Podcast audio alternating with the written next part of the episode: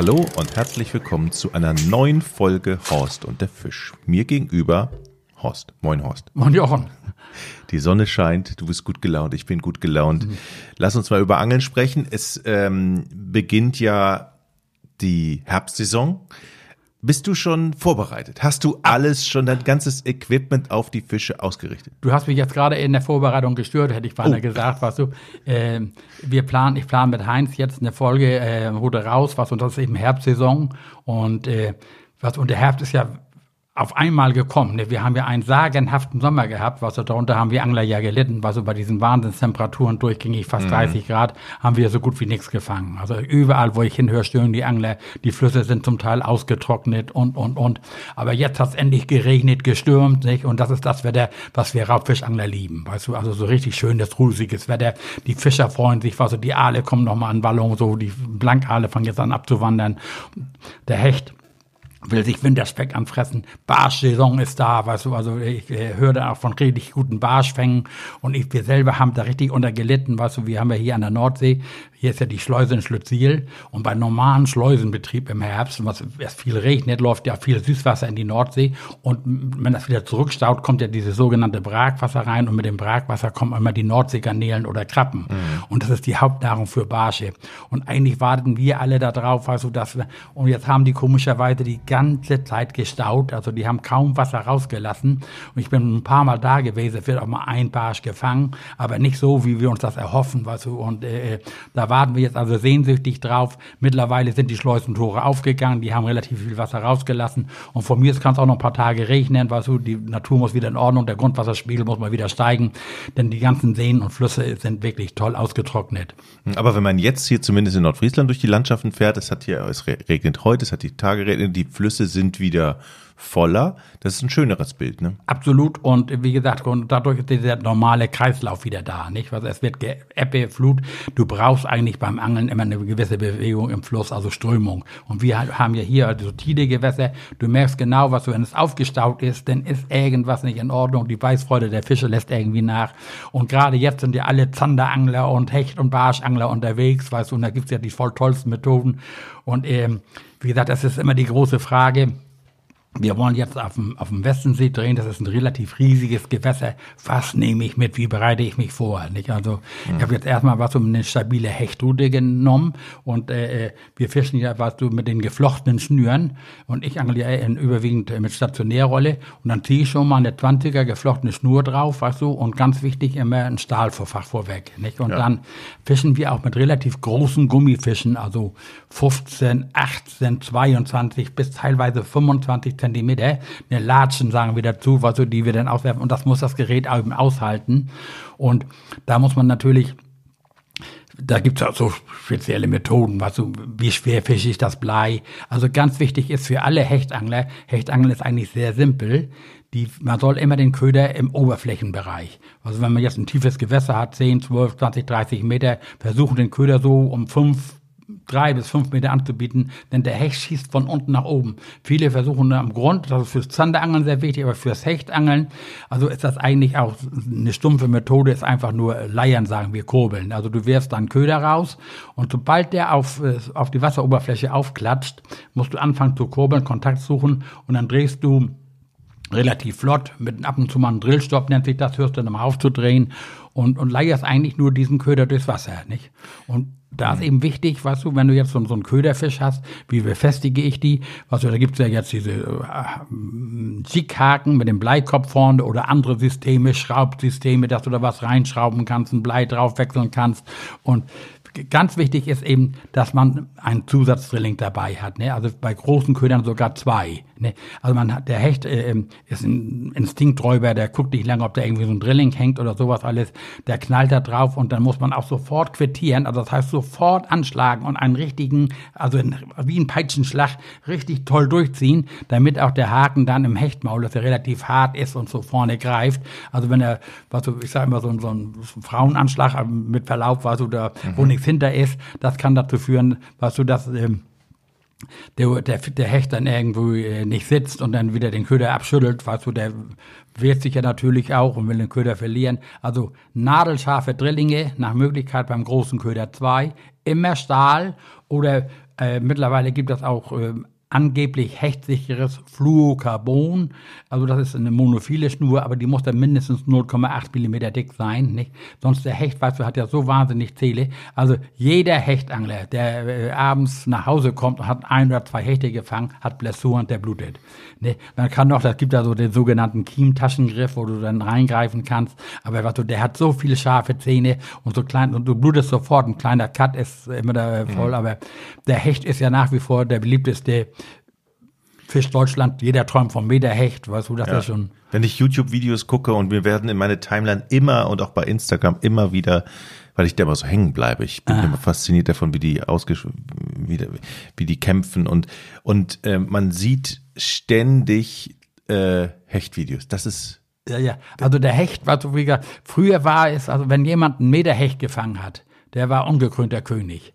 Ne, heute durch die neuen Methoden und Techniken und sowas alles, also ist das schon relativ ich will nicht sagen einfach, aber realistisch, dass man so ein Hecht vom Meter fängt. Mal, wir haben ja früher immer nur mit lebendigem Köderfisch auf dem Hecht nachgestellt.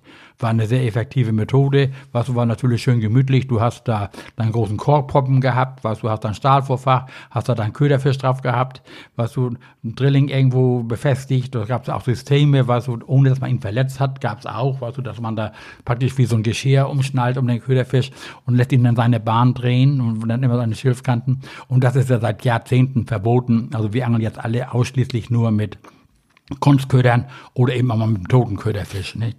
Das Deadbait. Aber dieser Hecht ist immer noch eine Magie, da träumt jeder Hechtangler ja. von und dementsprechend muss das Gerät sein. Und wie gesagt, was wir angeln ja jetzt vom Boot. Vom Boot nimmt man nicht so lange Routen. Also da nimmt man relativ kurze, straffe Routen mit einer vernünftigen Schnur drauf, eine stabile Rolle, ein ordentliches Stahlverfach davor, weißt du, und dann eben dementsprechenden Köder. Nicht? Das ist als du deine ersten Hechte gefangen hast, sind die dir auch dann äh, äh, abgegangen, weil du zu zögerlich warst? Ja. Muss man das erst lernen? Das musst du lernen. Was, guck mal, das ist ja so, je nachdem, welche Angelart du favorisierst. Ne, wenn du jetzt äh, äh, auf Zander angelst und sowas alles, dann schließt du auch sofort an, überhaupt bei, bei den Kunstködern angeln. Aber ich komme ja eigentlich vom Dorschangeln. Mhm. Und beim Dorschangel war es im Grund verkehrt, da musstest du nur Kontakt nehmen und mal quittieren, was du, weil der nicht so verkretzt war, wenn der nicht gleich saß, der kam nochmal wieder. Nicht? Aber wenn du jetzt einen Zander oder einen Hecht, weißt du, der irgendwas gespürt hat, da kannst du die Arme aus dem Leib werfen. Nicht? Der kommt vielleicht zwei, drei Tage später, wenn du den Standplatz hast, dann kommt er wieder. Aber am gleichen Tag ist meistens, hast du die Chance vertan. Nicht? Und das muss, also wirklich, du schlägst, zu mir hat mal jemand angesagt, du schlägst dir an wie ein Waschweib, weißt du, äh, weil ich das eben gewohnt war vom, vom, vom Meeresangeln, weißt du, vom Dorschangeln haben wir eben nicht so brachial angeschlagen. Aber jetzt, weißt du, wenn ich auf Raubfisch bin, das ist, als wenn du einen Stromschlag kriegst. Weißt du, wenn du merkst auf der Gegenseite, und wenn das ein Krautbüschel ist, lieber einmal mehr anschlagen als einfach zu wenig. Weißt du, du musst das schon richtig durchziehen. Mhm. Und wenn ein Hecht in einem Revier ist, muss man dann den Angel, wenn man, wenn man angenommen, man kriegt ihn nicht mehr. Du hast gerade gesagt, der kommt dann in zwei, drei Tagen wieder. Kann man eigentlich dann die Stelle verlassen und woanders hingehen? Ja, also, guck mal, du, du äh, was, man, es, es gibt immer die zwei Möglichkeiten. Entweder du angelst vom, Bo vom Boot oder vom Ufer. Ne, wenn du vom Ufer bist, was du, dann gehst du eben ein paar Schritte weiter und du angelst den ufernahen Bereich ab. Ne? Die Hechte kommen ja jetzt aus dem Tiefen, nachher allmählich ins Flachwasser, weißt du, wollen sich die Seiten vollschlagen, da versucht der, der, der Futterfisch, äh, äh, sucht da Nahrung und äh, der Hecht ist standorttreu. Ne, also wo du einmal ein Hecht gefangen hast im Flusssystem, wirst du immer mal wieder einfangen. Ne? Die suchen Unterstände, so markante Punkte, Einläufe von irgendwelchen Rohren, irgendwelche äh, Hindernisse, Seerosen oder ähnliches, weißt du, da da stehen dann die Hechte und lauern auf ihre Beute. Nicht? Also kann, die, kann die sehen von oben teilweise? Ja, auch? teilweise siehst du sie im klaren Wasser, wenn du langsam leicht vorbeigehst und hörst die nicht, weißt du, und alles. Und deswegen gibt's ja jetzt auch so Köder, das nennt sich dann Topwater. Weißt du, guck mal, früher konntest du so zwischen den Seerosen und ähnlichen gar nicht fischen, weil du ständig ja mit deinem Haken da hängen geblieben bist, nicht? Und heute gibt das Spezialhaken, die sind im Gummifisch versteckt was du, die kannst du auch durch Kraut ziehen, was du, und in dem Augenblick, wo der Fisch drauf beißt, drückt er dann das Gummi durch, die, äh, den Haken durchs Gummi, ne, und, du, und dann gibt das so Topwaterköder, Köder, also das ist natürlich die Krönung, du, die werden an der Oberflächenwasser, das wird ja alles heute mit Englisch bezeichnet, also du ziehst deinen Köder an der Oberfläche entlang, da gibt das künstliche Frosche, die, die richtig Radau machen, äh, äh, Killerente nennt ein Köder, äh, ein Händler seinen Köder, also so eine ähm, Imitation von der Ente, denn die diese großen Hechte, die ernähren sich auch von Entenküken, von alles, was kreucht und fleucht. Mäuse, Ratten, alles, was auf der Wasseroberfläche schwimmt, kann Beute von diesen Hechten werden. Nicht? Und wenn man, das ist ja natürlich eine hochinteressante Art, dieses Topwaterfischen auf Hecht. Noch viel interessanter ist das natürlich auf Barsch. Nicht? Also, wenn sich ein Barsch, ne, ein Barsch verrät sich oft, indem er in diese Jungfischwärme stößt, weißt du, und du siehst dann auf der Wasseroberfläche da Spritzen oder sowas alles. Da sind dann in der Regel Barsche am Rauben. Wenn ein Hecht raubt, das klatscht, was du hast, wenn du da einen Stein ins Wasser wirfst. Aber die Barsche, die schießen da rein, die kleinen Brutfische oder Beutefische springen aus dem Wasser und da musst du den, da musst du dann Köder anbieten, weißt du. Mhm. Und wenn die an der Oberfläche rauben, dann kannst du eben flachlaufende oder an der Oberfläche, was du so Köder durchziehen, die du siehst. Ne, du siehst dann Köder, dann machst du so Twitch-Bewegung oder Schlagbewegung, der, was du, der, der macht dann irgendwelche Köder, der bricht dann aus, also der läuft nicht nur gerade und alles, was du, und dann siehst du auf einmal einen Verfolger, wenn der dahinter kommt, dann hat, Meistens, wenn er attackiert, der sitzt sich immer gleich, was du, dann kurbelst du weiter. Da darfst du zum Beispiel nicht anschlagen. Wenn du jetzt mit so einem Oberflächenköder, den musst du nur langsam weiterführen. Wenn er beim ersten Mal nicht sitzt, weißt du, dann sitzt er vielleicht beim zweiten oder dritten Mal. Das ist so die Barschangelei. Und mittlerweile ist ja jetzt so die Barschangelei, weißt du, ist, ist natürlich sehr beliebt. Und du suchst deine Barsche, entweder, dass sie sich verraten, indem sie rauben, nicht? Noch besser ist, wenn du auf großen Seen sitzt und erlebst mal das Schauspiel, wenn die Möwe sticht. Also, Jochen, wenn du das erlebst, was du mal sagen, du sitzt so rehrlich schön auf dem, auf dem See, dann siehst du auf einmal Öfen, dann hörst du ein Wahnsinnsgeschrei, du kennst ja dieses Möwengeschrei, und dann sticht die Möwe und dann immer sturzartig ins Wasser, und was du, da rauben die Barsche, rauben, drücken ihre Futterfische an die Oberfläche, und die Möwen versuchen die, äh, dann da ihre Beute zu kriegen. Nicht? Das, äh, aber das kommt nur an einigen Tagen im Jahr vor, weißt du, dann, wenn die dann richtig am Rauben sind, das ist, äh, da haben wir, und sonst suchen wir die Barsche eher un, unter Wasserbergen, also durch den Druck der Räuber, sprich der schwarzen Pest, die Kromorane, sind die Barsche so ähm, gelehrig geworden, also, dass sie sich äh, Schutz suchen in großen Tiefen wo sie vor denen äh, äh, gesichert sind. Und wir waren jetzt gerade mit, äh, mit der, unserer Fernsehserie Ruder raus auf dem Sperriner See, hatten wir was, so wünschte deinen NDR, da haben sich viele Leute beworben, um da mit uns zu angeln. Und da ist der Fischer reingekommen, hatte kistenweise große Barsche, alle aus einer Wassertiefe von 10 bis 13 Metern. Ne, da stellen die dann ihre Netze, weil die wissen, da halten die Barsche sich auf und suchen im Augenblick Schutz, was du, weil wirklich, was wenn so ein, so ein, so ein Komeranschwarm da kommt, was du, der dann da reinpickt, dann ist äh, da die Nahrung weg. Aber auch diese Barschangelei ist ja faszinierend. Ne? Da gibt's eben auch unterschiedliche Methoden so ganz bekannt ist das Angeln an diesen Unterwasserbergen, Unterwasserbergen, so auf die 12, 13, 15 Meter mit zum Zocker. Du kennst das ja, die Angelei auf Dorsch mhm. mit dem Pilger. Mhm. Und das ist ähnlich. Bloß, dass diese Pilger dann wesentlich kleiner sind. Also 20, 10, 15, 20 Gramm, je nach Wassertiefe. Und das sind dann, die nennt man dann Zocker. Das sind so ganz kleine Pilger, die dann unten Drilling haben. Und darüber bindet man in ein oder zwei Beifänger, je nachdem, was erlaubt ist. Also so kleine künstliche Jigs, Fliegen oder ähnliches, weißt du. Und das ist eigentlich eine sehr erfolgreiche Methode, wo du dann praktisch mit dem Zocken an den Barschbergen auf die Dinge angelst. Ne? Aber nach wie vor zum Barschangeln, der Topköder ist der Tauwurm. Wenn nichts geht, der der, mhm. der Tauwurm geht immer. Da hast du ja, bist ja Spezialist für Tauwürmer, du gehst ja auch nachts auf Friedhöfe und, die, und die werden bei dir gehegt und gepflegt. Das waren doch die, ne? Ja, ja, genau. Ja, ja, die, die, die, die Tauwürmer. Und wenn, weißt du, wenn wir jetzt hier bei uns, unsere Gewässer sind ja flach. Hm. Wenn wir jetzt hier auf dem Botzler See sitzen, und angeln mit Kunstködern, mit dem Spinner. Spinner geht immer, mit dem Blinker, mit einem kleinen Gummifisch, alles, alles Kunstköder, was du, die du auswirfst und dann eben durchs Wasser leierst oder kurbelst und mal stoppst. Und dann habe ich immer nebenbei, was du eine sagen wir Schaukelangel. Also das ist eine ganz simple Methode mit einer übergroßen Pose, die auf den Wellen tanzt. Nicht? Also diese Pose, was du die tanzt auf den Wellen und darunter hängt dann eben, die kann ruhig unterbleit sein. Also die braucht nicht, was so genau austariert sein, sonst achtet man ja genau, dass die genau nur an der Oberfläche hält und das so jeden Biss dir zeigt. Nein, die soll wirklich wie eine Boje, musst du dir vorstellen, im Wasser schaukeln und darunter hängt dann dein Tauwurm und in der Regel fängst du da die besseren Barsche mit. Nicht? Also das ist faszinierend.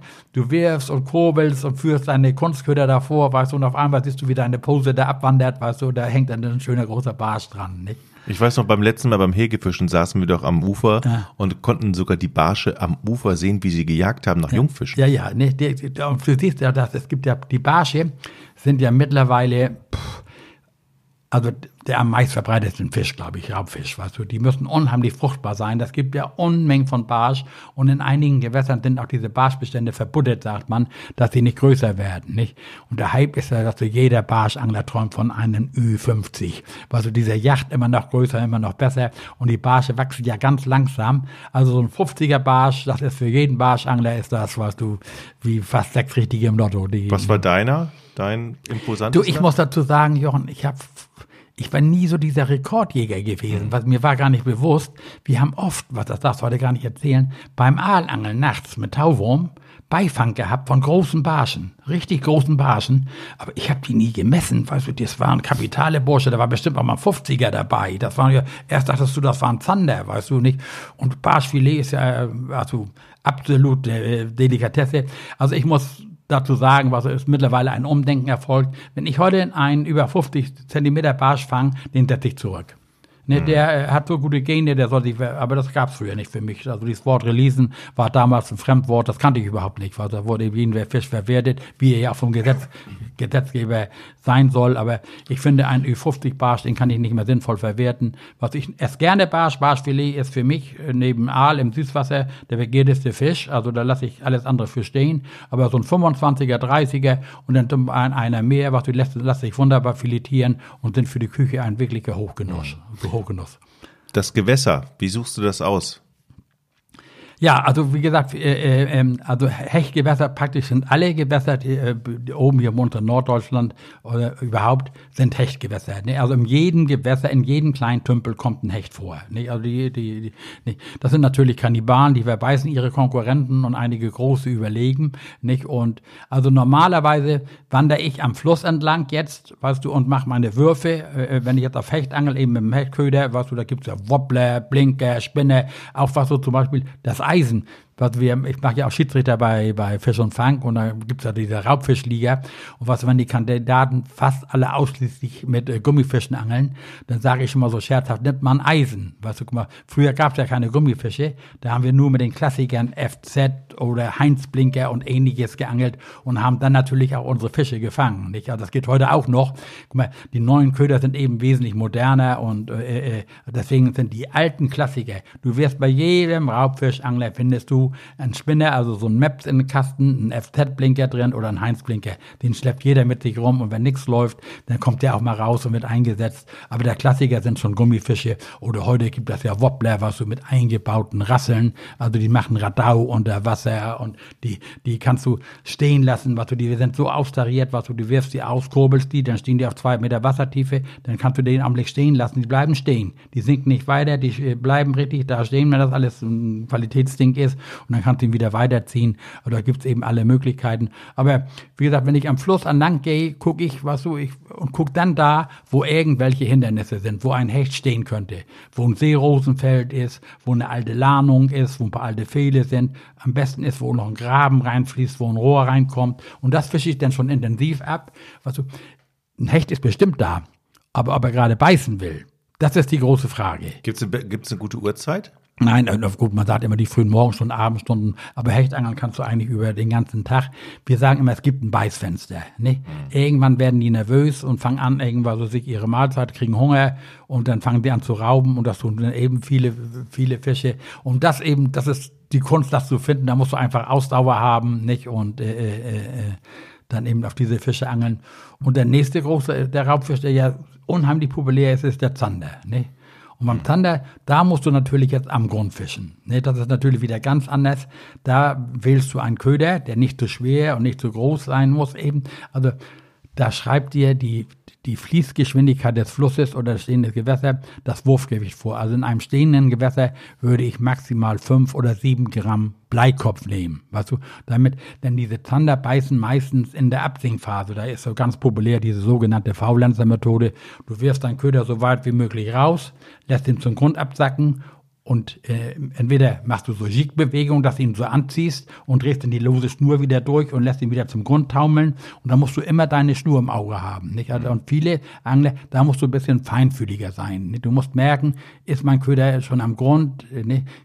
oder ist er noch irgendwo im Mittelwasser. Wenn du zu schnell drehst, dann kurbelst du nämlich über den Grund. Und das machen dann viele falsch oder die angeln zu schwer, dass sie ihn gar nicht angelüftet kriegen. Nicht? Aber das ist, das hat man nachher im Gefühl. Und deswegen sind die Schnüre mit denen du beim, zum Zanderangelst auch farblich äh, sehr auffällig. Ne? Meistens sind sie so fluo, gelb oder orange, dass du anhand der Schnur schon siehst, was du, du ziehst an, hast dann ja Lose in der Schnur, die Lose, der sagt zum Grund und dann siehst du schon manchmal, dass du was ist und dann musst du auch sofort anschlagen. Lieber einmal mehr als einmal zu wenig. Ne? Aber da musst du natürlich auch aufpassen, äh, in welchem Gewässer du bist und was da auf dem Grund ist, sonst kannst ja, du direkt Hänger haben. Ne? Die Gefahr von Hängern ist da immer gegeben, was du kannst. Bekannt sind ja unsere großen Flüsse, Elbe, Rhein, Weser, weißt du, an diesen Buhnköpfen, das sind Thunderbagneten. Da stehen die an den Buhnköpfen und dann merkst du schon bald, wo die Steinschüttung anfängt. Nicht? Dann musst du eben ein bisschen flotter drehen. Ne? Nachdem du zwei, drei abgerissen hast, dann äh, äh, forcierst du schon mal.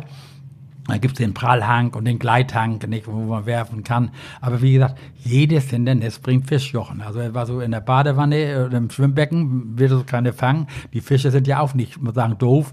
Nicht die, da, wo Hindernisse sind, wo sich Strudel bilden, gerade in diesen schnell fließenden Bissen, gibt's ja immer den Kessel an den Buhnen, wo das Wasser sich dreht, da wo Nahrung ist. Und das muss man dann intensiv ausfischen. Aber jeder Fischjochen muss erarbeitet werden. Also ich äh, habe ja also so viel Erfahrung und begleite die andere Angler als Schiedsrichter und du siehst immer wieder, mein Freund Jörg Ovens war am Mittwoch hier unterwegs, der dreht auch, macht so Videos für YouTube und wollte gerne einen Film drehen, war so und war den ganzen Tag äh, geangelt und hat keinen vernünftigen Fisch gefangen. Ich, das ist beim Angeln dabei. Also selbst der erfahrenste Profi geht mal als Schneider nach Hause. Das gehört zum Angeln dazu. Ne? Dann gib mir doch mal die Bilanz vom Hegefischen, wo wir letztens waren. Da bin ich wie, Zweiter geworden. Wie ist es denn ausgegangen? Ja, Zweiter? Ja, ja. Ich bin Zweiter geworden in, dem, in einem Abschnitt und äh, äh, äh, da war einer, der hatte noch wesentlich mehr als ich, was hatte auch größere Fische. Ich hatte ja überwiegend kleine war der, Fische. War der bei uns auf der Seite? Ja, ja. Der okay. war, äh, aber das war der Endplatzangler. Weißt du, das ist ja so, ich habe ja links und rechts Nachbarn mhm. gehabt und derjenige, der da bei mir gewonnen hatte, der hatte zur Linken keinen Nachbarn. Das ist schon immer ein Platzvorteil. Ich will ja nicht seinen Erfolg schmälern. Ich war ja froh, ja. bei mir ist das gut gelaufen. Weißt du, die, bei der Sieger eher sagten, ja, der Altmeister hat wieder zugeschlagen. Weißt du, wenn du, du hast ja gesehen, wie die Leute zum Teil aufgerüstet hatten. Die hatten da ja Gerät mit, weißt du, mit Plattform und mit äh, Cappool und weiß ich was alles. Und ich mit meinem äh, Oldschool-Gerät habe ja immer noch mithalten können. Ich finde das so sympathisch, weil ich bin auch eigentlich eher derjenige, der sagt, okay, man muss jetzt auch nicht jeden, jeden neuesten Trend mitmachen. Ich finde das eigentlich viel interessanter und spannender, wenn man dann mit den altbewährten Sachen ohne dem neuesten Schnickschnack. Nein, das ist ja heute ein Wirtschaftsfaktor, nicht? Was die Leute, was die das Geld haben und gehen jeder Mode mit oder sowas alles, sollen sie machen, davon lebt die Industrie. Ich fange mit meinem alten Kram, was ich, wie gesagt, ich kriege auch mal was Neues, Jochen, freue mich darüber, was wenn du ein neues Angelgerät in der Hand hast, aber ich greife immer noch zu dem Alten. Also es wird erstmal das Alte aufgebraucht und das reicht auch vollkommen. Es gibt nichts, was es schon nicht gegeben hat. Ja. Gibt es denn Sachen, wo die, die du angeboten bekommen, bekommst und wo du sagst, nee, das kommt mir nicht in die Angel, das, damit angel ich nicht, das mache ich nicht. Nein, das gibt ja jetzt so hochmoderne Köder, was ich habe neulich mal mit Heinz, was, der fällt ja auf sowas auch rein, Zikade zum Beispiel oder was. Ich sag, hier kannst du auch alles verkaufen. Nee, ich sag, das sind Ladenhüter, wollt ihr gerne los und auch die funktionieren zum Teil nicht. Oder was du, er hatte eins und Köder, der hat hinten einen Propeller, was du, der macht so ein Radau, da denkst du, da landet ein Hubschrauber. Da würde ich nicht mit angeln. Nicht, was du, kann ja auch vielleicht den einen Hecht verrückt machen oder sonst was alles, aber. Das, ist doch, das meiste ist doch auch Kopfsache, auch, oder? Ja, auch ich würde mir nie, was so, so eine, überleg mal, so eine Köder, die kosten ja teilweise 30, 40, 50, 60 Euro. Ne? Das gibt hier äh, Jerks, die Hand geblasen werden, sage ich dann immer, weißt du, das sind wirklich Künstler, die die Dinger machen, weißt du, nicht? Die aber, die haben im Kopf, hm, was, wollen irgendwas, die schnitzen das aus Holz und lackieren das siebenfach und, und, und, und bissfest und sowas alles und die sollen auch ihr Geld dafür haben, nicht? Aber was, ich würde mich immer ärgern, wenn ich so einen Köder für 60 Euro und du, das sagt einmal nur knack und weg ist er, weißt du, da, äh, nee, nee, das, also, gesagt, aber das kann jeder für sich selbst entscheiden, aber es gibt eben nichts, was es nicht gibt. Ja. Ich habe einen Kollegen, weißt du, der macht richtige Kunst Kunstwerke von Kunstködern. So, so die Firma Rapalla ist ganz bekannt, was du, die haben ja früher dieser dieser Rapalla, das ist ja ein Finne, der hat seine Köder geschnitzt aus Balseholz und war da sehr erfolgreich mit, weißt du. Und hat die Firma, hat, daraus ist eine Weltfirma entstanden, ne? die heute Köder herstellt in allen Farben und Formen. Also, du siehst ja, Jochen, wenn wir, du, du warst ja mit bei Ovens im Angelladen, mhm. ne? du denkst ja, du bist auf dem Jahrmarkt, was du so bunt schillert, alles aus allen Ecken knöpfen und dann musst du eben für dich selber das Vernünftige raussuchen. Ne? Horst, vielen Dank für die schöne Folge. Wann gehen wir Zander angeln? Tja, du, was auf Donnerstag äh, äh, drehen wir ja hier an der Alau und ich hoffe, vielleicht kommen schon die ersten Zander. Wir haben ja das Phänomen hier oben bei uns an der Alau, dass zum Herbst nicht? Also jetzt ist ja Herbst, aber wenn es kalt wird, die Zander aus dem Beltringgrader Koch in die Aale aufsteigen. Nicht? Und wir haben da in den letzten Jahren ja Massenfänge gemacht. Also wir haben in unserem kleinen publiken Verein eine Wadeliste von 50 Anglern, die hier Mitglied werden wollen, nur wegen der Zandergeschichte. Das war äh, äh, auch für jemanden, der äh, relativ ungeübt ist, war, bestand da die Möglichkeit, einen Zander zu fangen. Aber das, wie gesagt, die richtige Zeit kommt aber erst Oktober, November. Ne? Ich sage immer, 31.12. letztes Jahr Silvester bin ich nachmittags zum Angeln gefahren, Nachmittag. Und bin dann mit vier Zandern, ein Barsch und ein Hecht nach Hause gekommen. Ne? Boah, großartig. Horst, Übrigens, gestern gab's Heilbutt bei mir. Vielen Na. Dank nochmal dafür. Ich habe nämlich den, den Heilbutt, den du mir damals geschenkt hast, äh, aus der Kühle geholt und äh, hab le lecker Kartoffelsalat mit Heilbutt gegessen. Es ist ein großartiges Fleisch. Ja, ja, schön fest ist das. das ne? Das ist, ist wunderschön. So, äh, der, der, ist so wie, also wir, man, wir vergleichen das manchmal mit Hähnchen, weißt du, weil er so fest weiß ist und äh, äh, hm. hat gespeckt. Ich wusste nicht mehr, was ich dir gegeben habe, weißt du, aber wenn da ja. AB drauf stand auf der Tüte oder sowas, dann war es wahrscheinlich Heilbutt. Es, ist so, ne? es war so ein leckerer Fisch. Vielen ja. Dank nochmal dafür und äh, dann Petri Heil bei eurer nächsten Aufzeichnung zur Route raus und schöne Grüße. Mache ich gerne. Ja. An Heinz. Danke. Jo.